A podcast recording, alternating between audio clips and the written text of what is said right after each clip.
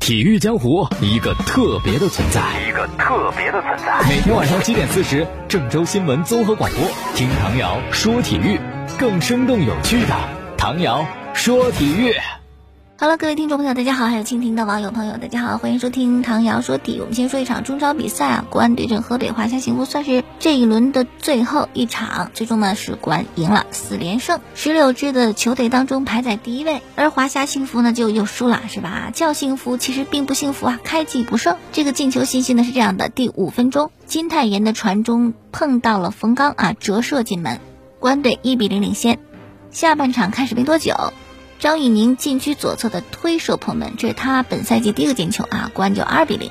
第七十八分钟，河北华夏幸福扳回一个，图雷在禁区内横敲，然后董学生破门。补时到第四分钟，巴坎布的横敲，侯永永破空门得手。这样最终结果呢？国安三比一。这场比赛当中，有一位曾经河南建业的旧将尹洪博踢了半场。哎，我觉得我还行啊，因为我看比赛的时候不看号码，看那个身形和跑动的姿势就知道肯定是尹洪博，还行这个眼力。那么这场比赛有位朋友问我，说那个助攻的图雷，河北华夏幸福那位是不是亚亚图雷呀？并不是一个姓，但那个叫亚亚，这个叫布亚。布亚图雷很年轻，一九九五年出生的，来自塞拉利昂，是今年的七月份加盟的河北华夏幸福。他是属于比利时的一支球队，然后上赛季租借到了瑞典超级联赛的尤尔加登。在这个瑞典的球队当中呢，出场二十九场，二十八场首发，进了十五个球，有三个助攻。上赛季瑞超的金靴，也帮着这个球队拿到了瑞士超级联赛的冠军。而那个弄混的亚亚图雷比他名气大多了。那为什么会搞混呢？因为亚亚图雷真的也来中国踢过球。所以呢，很多朋友如果不太深入了解，就以为会不会是他，会不会是亚亚？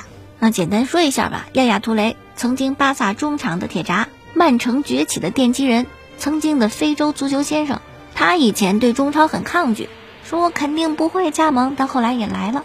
大概讲一讲啊。亚亚图雷是一九八三年五月份出生在科特迪瓦一个农民家家里的第二个孩子啊，有一哥哥，但哥哥在足球这个事业当中没有他辉煌啊，没有他成就大。科特迪瓦这个国家呢，因为政治腐败加上缺乏改革以及国内一些骚动吧，所以亚亚图雷的童年啊，在这个象牙海之国生活的并不容易，他就靠着给客人擦皮鞋或者是给皮鞋上蜡贴补家庭微薄的收入。大部分时间每天只吃一顿饭，于是呢，他决定改变命运，扼住命运的咽喉啊！我要去踢球，而且图雷很乐观的相信足球会使他很快速的摆脱贫穷。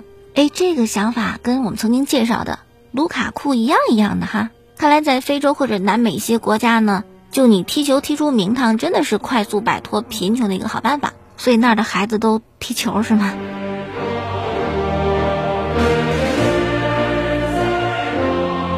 好了，接着看啊，一九九六年，十三岁的亚亚加入到了米莫萨的青训营，在青年队踢了四年以后呢，十七岁的亚亚被米莫萨的一线队选中了。哦，那个赛季他的表现很惊艳，并且帮着米莫萨拿到了科特迪瓦联赛的冠军，一下就在这个国家红了。一年以后，前法国国脚让马克基尤决定挑选十四名年轻的科特迪瓦的球员到比利时的贝弗伦队受训。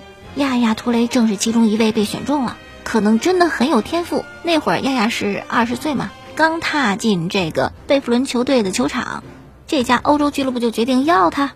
在比利时这支球队待了两年时间，两年以后，亚亚图雷到了阿森纳，可是阿森纳的主教练温格先生没看上他，就给了一回机会，是赛季前那场热身赛，阿森纳对阵英格兰低级别的一支球队，结果在对手比较弱的情况下。亚亚图雷错过了一次特别好的绝佳的进球机会。温格先生看这不行啊，对弱队你都进不了球，走吧啊，走人了。然后辗转的亚亚又来到了乌克兰的顿涅茨克矿工队效力，在这个球队他的能力得到了展现。零五年又加入了希腊的豪门奥林匹亚克斯，很快为这个球队赢得了国内的双冠王。然后来到了二零零六年的德国世界杯，哎呦，小组赛亚亚图雷打满三场，表现很出色。世界杯以后。法甲的摩纳哥队就看中他，把他带到法国，并且迅速的亚亚图雷成为了摩纳哥队的核心，把这个球队从降级圈里给拯救了出来。一个赛季以后，时年二十四岁的亚亚图雷被巴萨看上了，于是呢来到了巴塞罗那。起初呢是防守后腰，随后呢位置进一步的后撤，成了一名中卫。那么说起在巴塞罗那呢，亚图雷赶上特别好的时候，六冠王的一员，巴萨特别辉煌的时期。可是为什么能够那么辉煌呢？因为瓜迪奥拉的上任以及提拔了很多来自拉玛西亚青训的球员，其中有一位叫做布斯克茨，现在也蛮火，是吧？那么布斯克茨要确定球队的这个主力位置以后呢，图雷就受到冲击。布斯克茨上场，图雷就歇着，就开始坐冷板凳。当时图雷不甘心，我要证明自己。巴萨有要卖他的想法，图雷就不走啊，不走。后来他的哥哥就劝他，说离开吧，在巴萨实在是看不到。什么光明？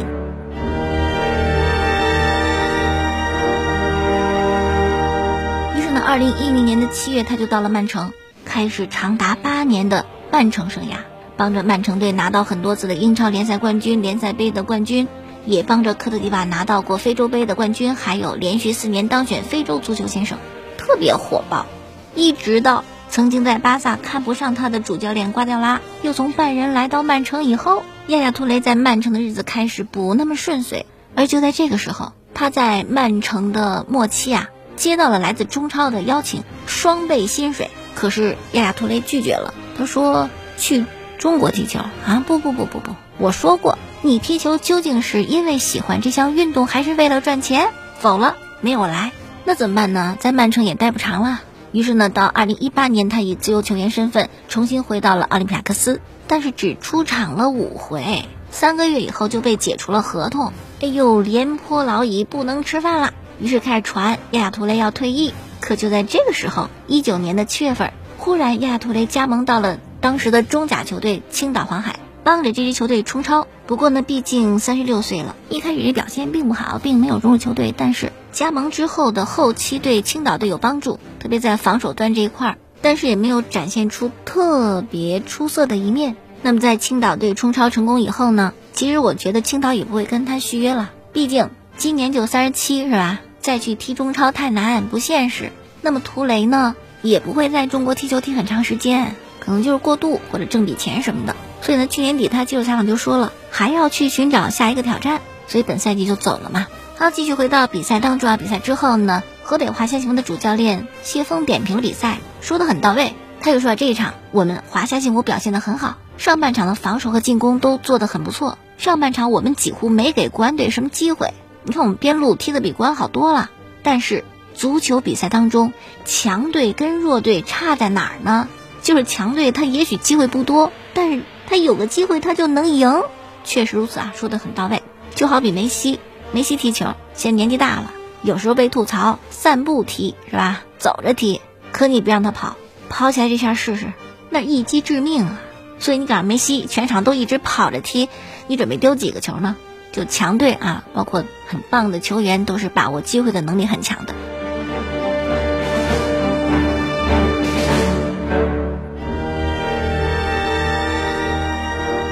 好了一场比赛呢，顺带着讲了两位球员啊，下面是。本一轮倒数第二场的中超，上港对阵武汉卓尔。没成想，这场比赛落后的一方是上海上港。他们丢球在第二十三分钟，周通开出左侧角球，张成林头球啊，首开纪录。武汉卓尔一比零领先。那上港就算不为了积分，为了面子，他也得死命往回追呀。可是，一直追到比赛进行到第七十七分钟都没什么效果。直到第七十八分钟的来临，在那一刻，奥斯卡开出左路角球，阿瑙托维奇。前点头球命中扳平比分。十分钟以后，哎呦，这个是武汉卓尔的失误啊！卡里索禁区内手球特别明显，没办法，上港队获得一个点球机会，奥斯卡主罚命中，最终就在比赛行将结束时，上港二比一艰难的战胜了武汉卓尔。前四轮呢是三胜一平。好了，第四轮结束以后呢，看一看新浪体育评选的最佳阵容阵型三四三：前锋苏宁易购的特谢拉，大连人的隆东。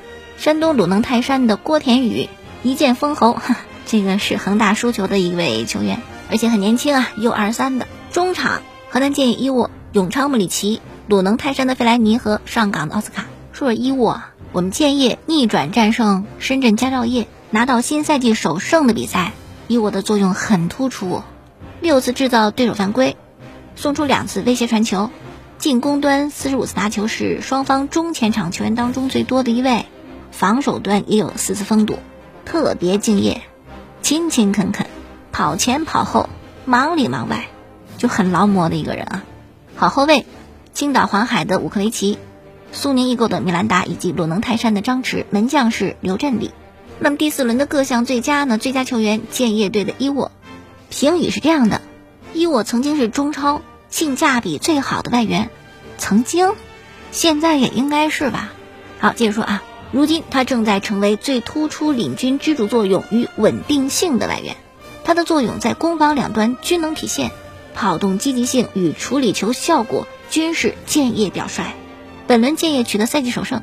可以说，伊沃的持续努力取得了坚实回报。很多球迷都在期待伊沃能够被规划成功，这显然是无需多做解释的。好，再看别的啊，最佳教练鲁能队的李霄鹏，最佳球队山东鲁能泰山，为啥呢？因为胜了恒大吗？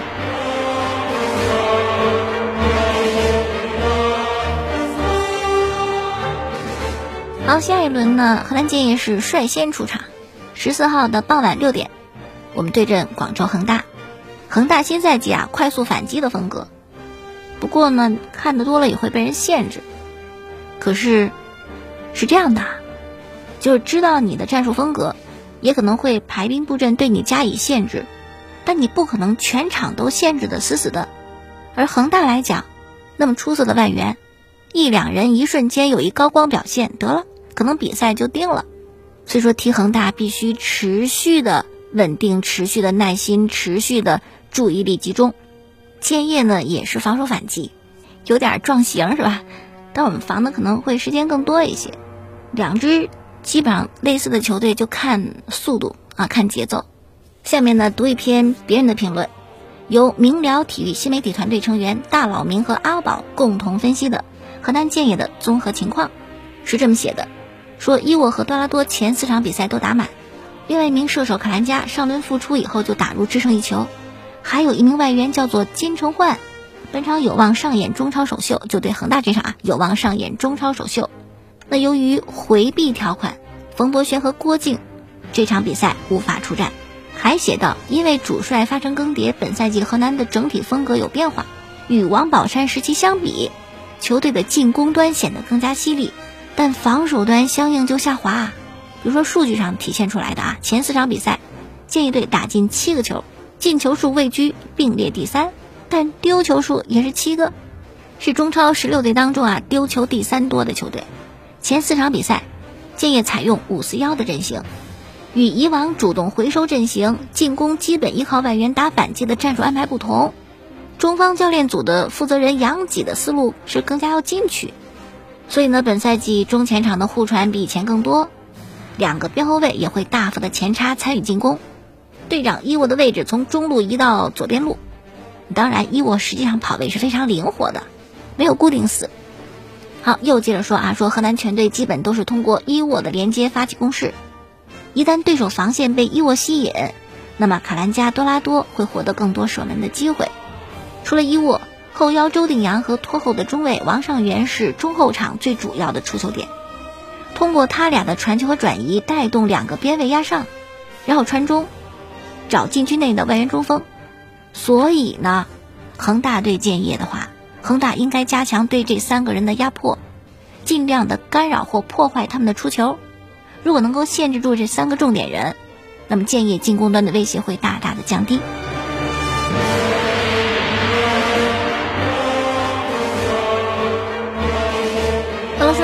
说下欧冠了。今天凌晨一场四分之一的比赛是大巴黎对阵亚特兰大。作为意甲一支球队，亚特兰大今天踢得特别的拼，而且率先破门。二十六分钟的时候进一球，一比零领先，一直领先到常规比赛结束。剩下就是补时了，眼看着就晋级了，都不用迈步，是吧？脚尖往前顶一顶就晋级了。可惜呀，原来这场比赛真正的高潮是在九十分钟以后。第九十分钟，大巴黎的舒伯莫廷把球调给了在禁区内的内马尔。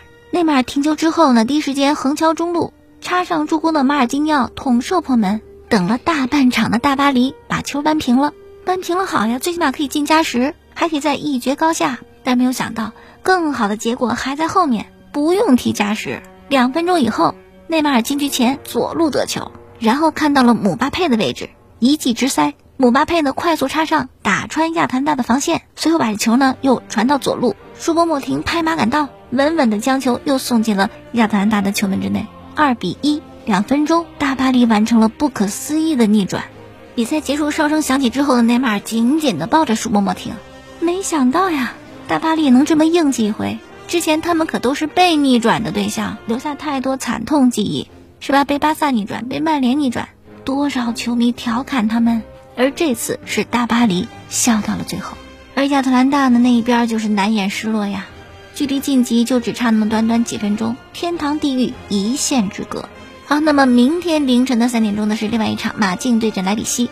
莱比锡在葡萄牙的一块美丽的场地上进行备战，但是这块场地虽美，保密性却不好，所以呢，莱比锡的主教练就决定，为了防止球队的战术演练被人发现偷拍，我们不练了，直接放弃了训练内容。而马竞呢，我感觉综合实力要比莱比锡强吧。他们的主帅西蒙尼就说：“我对我们球队有信心，因为我们球队有梅西啊。当然，这个梅西呢是在球队当中所起作用，相当于巴萨的梅西在球队当中所起的作用。那么他指的是马竞的哪位球员呢？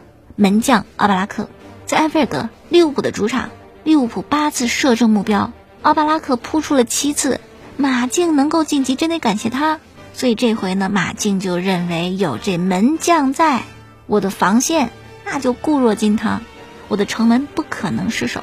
会不会呢？我们可以在明天凌晨关注这场比赛。